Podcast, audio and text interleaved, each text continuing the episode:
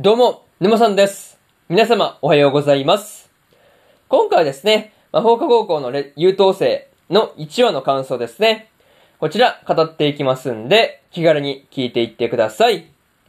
というわけで、早速ですね、感想の方、入っていこうと思うわけなんですが、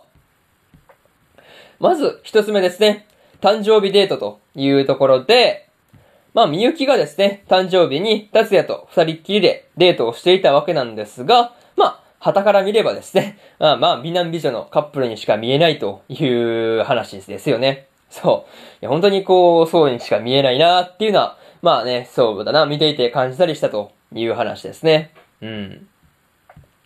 あとはね、こう、達也がみゆきの笑顔を見て、その笑顔が一番の喜びだっていう風にね、言ってるところとかね、なんか、うん、兄弟でそういうことは言わないから、なんか、うん、まあ、普通にカップルしか見えないし、なんかそういうところを見ていると、なんかこう、まあ、特にそうだよなっていうことを、まあ、感じたよという話ですね。そう。なかなかそう、なんか兄弟なんだけど、すごい、なんかやりとりというかね、なんかそこだけ見ているとカップルっぽいという話ですね。うん。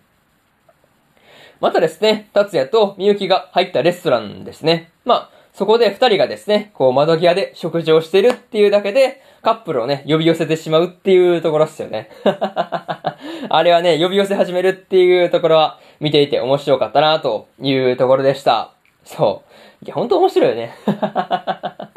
なんかすごい宣伝になってるからね。そう。いや、なんかすごい人寄ってきててね。でも、なんかね、この、その流れに乗って、こう、まあ、達也とみゆきにね、こう、まあ、長くこう、席に留まってもらおうと、まあ、サービスをして、こう、まあ、客寄せ効果を狙うね、なかなか店主もですね、こう、したたかなところだなっていうことをね、見ていて思ったりしました。うん。まあ、にしてもね、みゆきがその誕生日にですね、達也に望んだことが、まあ、一日一緒に過ごしてほしいというところですよね。っていう、まあそんな内容なのが、すごいこう、何気ないことなんだけど、まあみゆきにとっては、すごいこう、まあ重大なことというか、まあ宝物というかね、なかなかそういうところがあるよね、っていうのは、見ていて思ったという話ですね。そう。まあ、とりあえず、そういうところで、まず一つ目の感想である、誕生日デートというところ、終わっておきます。で、次、二つ目ですね。火災の原因はというところで、達也とみゆきがいるビルで火災が起こったわけなんですが、まあ、通常の火事ではなくてですね、まあ、魔法師が起こした魔法によるものだったという話だったんですよね。そう。まあ、それをですね、みゆきが一人で制圧していったわけなんですが、まあ、この時にですね、せっかくの達也からのプレゼントである髪飾りですね。あれがこう燃やされてしまって、まあ、みゆきがね、ちょっとこう感情的というか、まあ怒っていくっていうのは、まあそりゃ無理ないよねっていう感じですよね。まあそりゃね、せっかくこう、まあ、まあ達也からね、もらったものをね、燃やされれば、そりゃまあ怒るよねっていう まあそりゃまあ怒るよねっていう感じでした。そう。まあ、この時にですね、まあ、火災の犯人がですね、まあ、お母さんとはぐれた女の子ごとですね、身置きを燃やそうとするっていうところですね。あれはちょっと個人的には好きじゃないなっていうところですね。まあ、好きじゃないというか、まあ、許せんよね。そう。そんな子供とね、まとめて始末しようとする、まあ、その神経があまり好きじゃねえっていうことはね、見ながら思ったよという話ですね。うん。そう、子供がね、何をしたんだっていう話はね、すごい見てたんですけど、まあ、うーん、まあ、それに関してはね、まあ、ちょっと話長なりそうなんで、一旦置いとくとして、まあね、そんな犯人をみゆきが魔法を使ってですね、まあこう凍らせた後、まあ達也がね、みゆきを連れて、まあその、その場ですよね。その場を脱出したわけなんですけど、まあ、その時にはね、すでにこう監視システムの画像をね、書き換えてあるっていう、この、達也の動きの迅速さですよね。いや、これはもうただただ感服するしかないなっていうことを、このあたりのね、シーンを見ながら思ったよという話ですね。うん。そういうところで、二つ目の感想である、火災の原因はというところ、終わっておきます。で、三つ目、第一高校への入学というところに入っていくんですが、まあ、今回ね、達也とみゆきがですね、第一高校に入学するというところまでね、描かれていたわけなんですが、まあ、入学時点でですね、三枝先輩、三枝先輩や、まあ、渡辺先輩からね、注目されていて、まあ、生徒会に入れるっていうこととか、まあ、生徒会にまあ、入れるということとか、まあ、風紀にね、入れるのかっていう、こう、まあ、話になっていたっていうところですね。あ、それが今回のまあ、あの、火災のね、事件が関与していたんだっていう話が分かって、すごい面白いところでしたね。そう。あ、そう繋がってくるっていうね。なんかすごいそんな感じがあったね。そう。なかなかそういうところが面白かったよという話ですね。まあ、にしてもね、こう、四つ葉の家のおかげで、まあ、みゆきの、まあ、映像はですね、まあ、わかりにくく、まあ、細工がされていたわけなんですが、まあ、それでもね、細工先輩は、まあ、新入生の主席であるみゆきだっていうことを見破っているというのはね、まあ、さすがとしか言いようがなかったなというところでした。なかなかすごいですよね。あの、なんかこう、すごい、まあ、ある程度こう、顔がね、ちょっとこう、まあ、はっきりではないですけど、まあ、そういう風にね、ちょっとこう、モザイクというか、そういうものが入ってる映像でもですね、みゆきだっていうことを、まあ、分かったですね。まあ、やっぱサイクス先輩はすげえという話ですね。そう。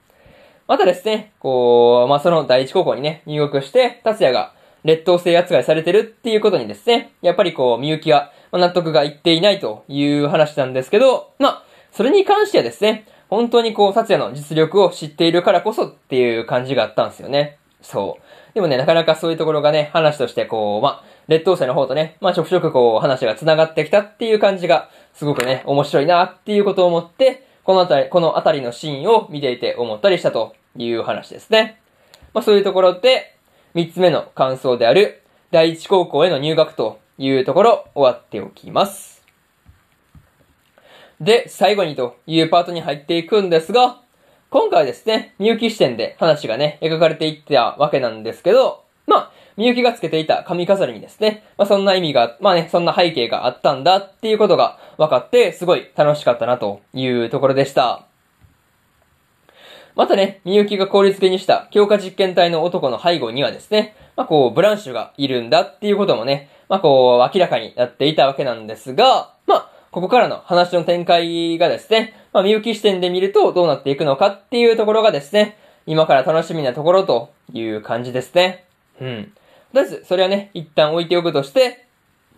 まあ次回からの、まあみゆき視点でのですね、高校生活がどんな感じになっていくのかっていうところですね。まあこれは次回の放送がですね、楽しみすぎて待ちきれないというところで、今回の魔法科高校の優等生の1話の感想ですね。こちら終わっておきます。で、今日はですね、他にも3本更新してるんですが、雲ですが何かの第24話の感想と、日暮らしと泣く頃に卒の1話の感想、そしてですね、スカーレットネクサスの2話の感想ですね。この3本更新してますんで、よかったらね、こっちの3本も聞いてみてくださいという話と、えー、そうだな、明日ですね。明日は4本更新するんですが、えー、ちょっとね、探偵はもう死んでいるの1話の感想ですね。まあ、これはスペシャルなんで、えー、前半後半に区切って、まあ、話をするという話ですね。そう。っていうのと、白い砂のアクアトープですね。の1話の感想と、えー、日暮らしと泣く頃に卒の2話の感想ですね。この4本を1、2、3、4と更新しますんで、よかったら明日もですね、ラジオの方聞きに来てもらえると、ものすごく嬉しいですというところで、本日3本目のラジオの方終わっておきます。以上、沼さんでした。それでは次回の放送でお会いしましょう。それじゃあまたねバイバイ